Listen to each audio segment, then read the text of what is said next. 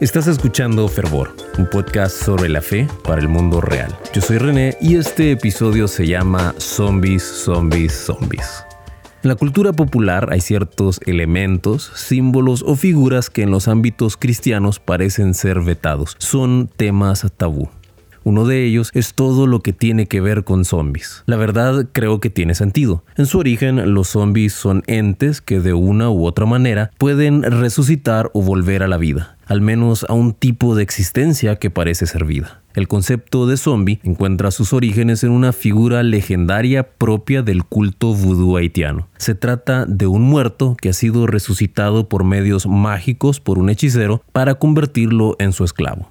De acuerdo a esta creencia, un hechicero vudú sería capaz, mediante un ritual, de resucitar a un muerto que quedaría, sin embargo, sometido a la voluntad de la persona que le devuelve la vida. También, según una creencia popular, se dice que una persona que es mordida por un zombie se convierte en uno de ellos. En la cultura popular que se deriva de las películas y series de televisión, existen un par de tipos de zombie de acuerdo al origen de su estado. Los hay espirituales, como la creencia de la cual se originan, pero también los medios presentan historias de zombies que se convierten en tal cosa como consecuencia de una rara enfermedad, o del uso de alguna sustancia química, o por el uso de un avance específico en la tecnología, así como hay zombies cuyos cuerpos fueron construidos a partir de piezas de otros cuerpos. Tal es el caso del monstruo del Dr. Frankenstein en la novela de Mary Shelley. Por lo general, en las historias de zombies ocurre un evento que desata las primeras infecciones, ante lo cual los gobiernos del mundo tienen una reacción lenta. Esto ayuda a que la propagación de la infestación llegue hasta su punto de no retorno. Entonces sucede el famoso apocalipsis zombie. La vida deja de ser como era, los sistemas de gobierno dejan de funcionar y la sociedad colapsa para retroceder a un estado primitivo. Esto es precisamente lo que yo aprecio de las historias de zombies en los medios. Las series y películas de zombies realmente no tratan sobre los zombies, sino que exploran las reacciones de las sociedades, hacen un acercamiento al drama humano que se genera luego de un evento de esta magnitud. En la mayor parte de las historias de este tipo, el verdadero villano es el hombre. Puede ser que aún respire, pero por dentro está muerto, vacío de sentimientos, de lealtad, de solidaridad, pero sobre todo de amor. El Señor Jesús se expresó sobre esta contradicción en la vida de los hombres en el Evangelio según Mateo capítulo 23 versos 27 y 28. Te lo leo de la nueva traducción viviente. ¿Qué aflicción les espera, maestros de la ley religiosa y fariseos? Hipócritas, pues son como tumbas blanqueadas, hermosas por fuera, pero llenas de huesos de muertos y de toda clase de impurezas por dentro. Por fuera parecen personas rectas, pero por dentro el corazón está lleno de hipocresía y desenfreno.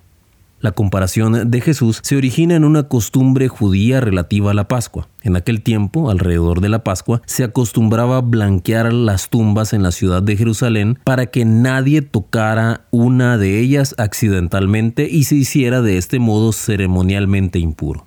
Jesús dijo que estos líderes religiosos eran como estos sepulcros blanqueados, bellos por fuera, pero muertos por dentro, vacíos de lo que él esperaba encontrar en quienes decían representar a su Padre. Es que a los fariseos los hombres podían verlos como justos, pero Dios no. Dios nunca es engañado por lo que mostramos en el exterior. Él ve lo que somos en realidad, no lo que aparentamos ser frente a los hombres. Jesús desea que tengamos vida en abundancia y nos ofrece recibirla en Él. Así nos lo expresó en el Evangelio según Juan, capítulo 7, versos 38 y 39.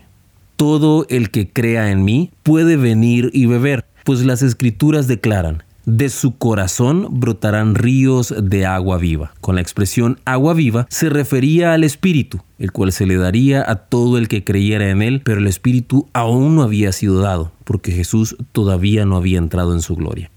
Esa vida de Dios en nosotros es la vida del Espíritu.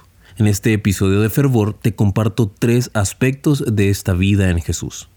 El primer aspecto del que te quiero hablar es la vida eterna. Esa es la promesa que recibimos y la esperanza que guardamos todos los discípulos de Jesús. En el Evangelio según Juan, capítulo 3, verso 16, la palabra nos enseña que Dios, nuestro Padre Celestial, envió a Jesús al mundo para que quienes depositemos nuestra confianza en Él podamos tener vida eterna. Esta es la primordial razón del ministerio de Cristo en esta tierra. Romanos capítulo 8 versos 10 al 12 nos habla más profundamente de esto al decir, y Cristo vive en ustedes. Entonces, aunque el cuerpo morirá por causa del pecado, el Espíritu les da vida, porque ustedes ya fueron hechos justos a los ojos de Dios. El Espíritu de Dios, quien levantó a Jesús de los muertos, vive en ustedes. Y así como Dios levantó a Cristo Jesús de los muertos, Él dará vida a sus cuerpos mortales mediante el mismo Espíritu, quien vive en ustedes. Ya que Jesús vive en nosotros, el viejo hombre, representado en el texto como el cuerpo, está muerto. Pero el Espíritu vive y reina en quienes tenemos fe en Jesús y en Jesús la salvación es viva, es real para nosotros. El segundo aspecto de la vida del Espíritu es la vida de santidad.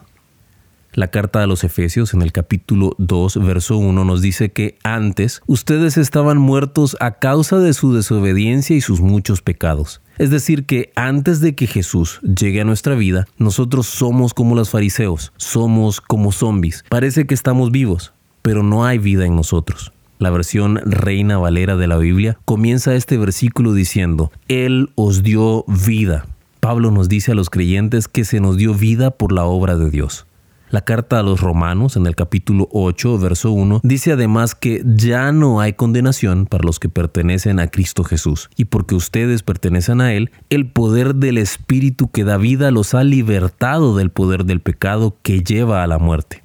Sin embargo, es responsabilidad nuestra el mantenernos en esta vida por medio de la práctica de la santidad. En palabras sencillas, vivir en santidad es vivir una vida apartada para Dios, una vida dedicada a agradarle. Esto es algo que nosotros no somos capaces de lograr por nuestro propio esfuerzo, pero sí podemos lograrlo con el auxilio del Espíritu Santo.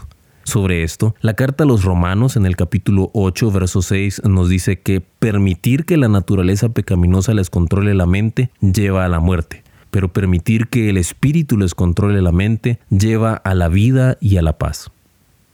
Finalmente, en la vida del Espíritu podemos vivir conforme al poder del Espíritu. Jesús prometió a sus discípulos que al ascender al cielo, para sentarse a la diestra del Padre, Él enviaría al Espíritu Santo para que fuera otro maestro y otro consolador para nuestra vida así como Jesús mismo lo era en la vida de los discípulos. Él se refirió a esa compañía del Espíritu Santo en el libro de los Hechos de los Apóstoles, capítulo 1, verso 8, cuando decía, Pero recibiréis poder cuando haya venido sobre vosotros el Espíritu Santo Jesús les dijo esto a los discípulos cuando les aclaraba que su reino no era un reino común y corriente. Él no había venido como un hombre militar y político para establecer un gobierno mediante una guerra convencional contra las fuerzas romanas que gobernaban a Israel en aquella época. Jesús enfrentó a los discípulos a esta realidad, pero les expresó la manera en que sí se establecería su reino entre nosotros. Es con el poder del Espíritu Santo. En ese poder nosotros somos utilizados como instrumentos de Dios para ser testigos, testigos de su obra, testigos de su amor y su redención para todo aquel que decide depositar su confianza en Jesús. Gracias por acompañarme en Fervor, un podcast sobre la fe para el mundo real. Si lo que conversamos hoy te ayuda a profundizar en tu fe, te quiero invitar a que nos sigas en Facebook e Instagram buscándonos como arroba Podcast. Además, te pido que te tomes un momento para compartir este episodio en tus redes sociales. Será hasta la próxima y que Dios te bendiga.